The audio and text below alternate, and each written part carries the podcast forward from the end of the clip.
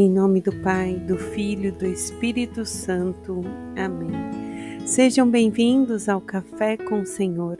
Hoje é quarta-feira, dia 4 de outubro de 2023. Eu sou Grazi Zamboni, com você quero meditar as palavras do Senhor. Peçamos que o Espírito Santo nos conduza nos leve a refletir sobre nossas atitudes, sobre o que pensamos e falamos. Que os dons, os talentos e as virtudes nos sejam dados para bem viver esse dia. Obrigada, Senhor, pela Sua presença e pela Sua companhia. Meus irmãos, hoje celebramos São Francisco de Assis. É dia dos animais, dia da natureza, ele é o protetor, né? dos animais e da natureza. E eu vou me aprofundar um pouquinho mais sobre São Francisco a partir do Evangelho. Agora nós vamos meditar a leitura de Neemias no capítulo 2, versículos do 1 ao 8, onde o profeta é, se dirige ao rei e pede que lhe conceda ir reconstruir Judá, a cidade onde encontra-se os túmulos de seus pais. E a palavra vai dizer que o rei lhe concedeu, pois a bondosa mão de Deus o protegia. Logo mais no Evangelho, nós vamos ver que Jesus vai dizer que quem quer segui-lo deve apenas deixar os mortos para que os mortos o enterrem e anunciar o reino de Deus. E aqui então temos um contraste das palavras, porque o rei autoriza Neemias a ir, mostrando a importância dos retornos de, da reconstrução, de ir às origens. Mas no caminhar da humanidade, nós sabemos da nova aliança, da nova proposta, e hoje a reconstrução já não é de túmulos, mas do nosso coração, da abertura que nós temos que ter para o Evangelho, para a palavra de Deus, que é o que São Francisco toma de decisão na vida dele também. Então, essa palavra de reconstrução é para nos fazer adentrar em nós mesmos e fazer um caminho aonde no meu passado, aonde na minha história eu preciso reconstruir dando uma nova vida em Cristo para que eu me liberte, para que eu me cure, para que eu me transforme e seja uma nova criatura. Ou melhor, que eu seja verdadeiramente um filho de Deus.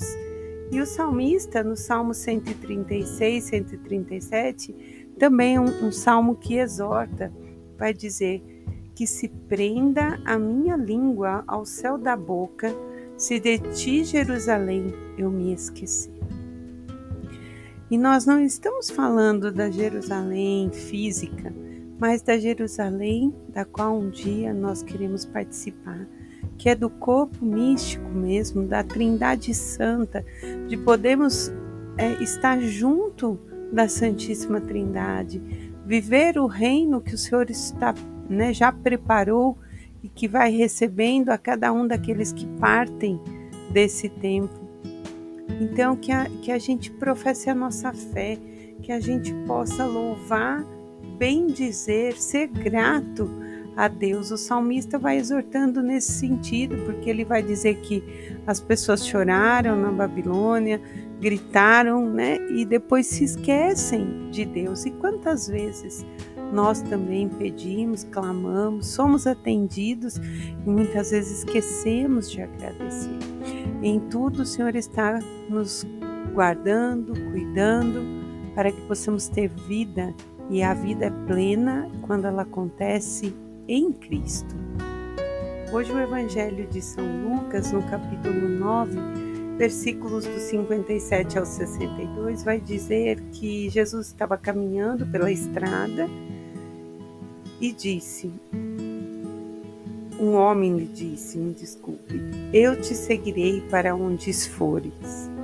E Jesus então vai dizer para ele: As raposas têm tocas, as aves do céu têm ninho, mas o filho do homem não tem onde descansar a cabeça.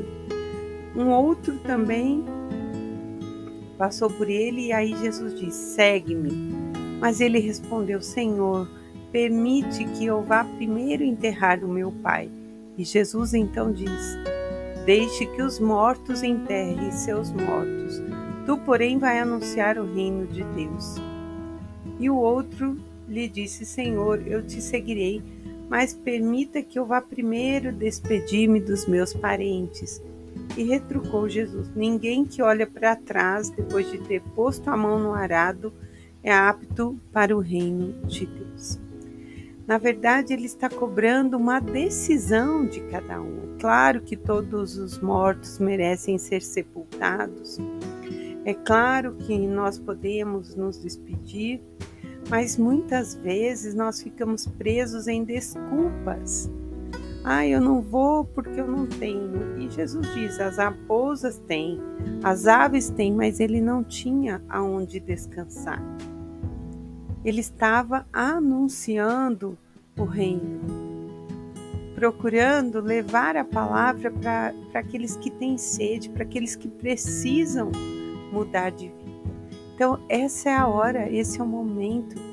Quando ele passa e diz: segue-me, não, não temos que ficar presos aos mortos que nós precisamos enterrar, mas deixar que isso vai acontecer. Não temos que despedir de ninguém, temos que seguir a voz do Espírito Santo que nos mostra aquele caminho, que nos mostra aquela missão. E é esse o chamado. Veja como uma palavra vai ligando a outra, a reconstruir, a ser grato, e aí nós vamos entrar na história de São Francisco um pouquinho. São Francisco é um jovem que tinha dinheiro, que estava em busca de tudo que ele podia, de nome, de fama. Porém, ao escutar a voz que falava no íntimo do seu coração, que o deixava inquieto, a voz da verdade, ele então abandona tudo para viver o que a palavra de Jesus estava chamando. O amor ao próximo, o amor à natureza, as todas as criações e as criaturas que Deus fez. E aí, em determinado momento, seu pai vai e, e o leva diante do bispo, questionando a atitude dele, porque ele dava dinheiro aos pobres, ele cuidava de leprosos, ele ia ao encontro dos necessitados e fala: Eu quero que me pagues tudo, me devolva o que eu te dei. E ele, não tendo mais nada, ele arranca sua roupa, fica nu e diz: Eu honro meu pai e a minha mãe, mas a partir de hoje chamo de pai ao Senhor que está no céu. Quer dizer, ele se consagra a Deus. E a palavra não está nos falando que nós temos que desonrar os nossos pais, mas nós devemos respeitá-los, amá-los, mas amar a Deus sobre todas as coisas. E se for necessário, assim como Francisco, professar sim, eu amo a Deus sobre tudo, mais do que qualquer um, do que qualquer coisa. E à medida que nós amamos a Deus sobre todas as coisas, automaticamente nós refletimos a imagem dele em nós e também amamos ao próximo. Uma coisa vai ligando a outra. Elas não caminham separadas. Nós devemos então, assim como São Francisco, que teve uma juventude despreocupada, mas abraçou o Evangelho, imitando o Cristo pobre e abandonado. Ele criou esse estilo de vida que atrai até hoje a muitos e que nasceram ali vários carismas. Ele era amigo da pobreza e dos pobres. Teve uma forte influência na sociedade do seu tempo e até hoje nos nossos dias atuais. E assim como ele, possamos dizer que onde houver ódio, que eu leve a paz, onde houver tristeza, que eu leve alegria. Possamos cantar esse canto reconhecendo que em tudo existe a mão de Deus Em nome do Pai, do Filho, do Espírito Santo. Amém.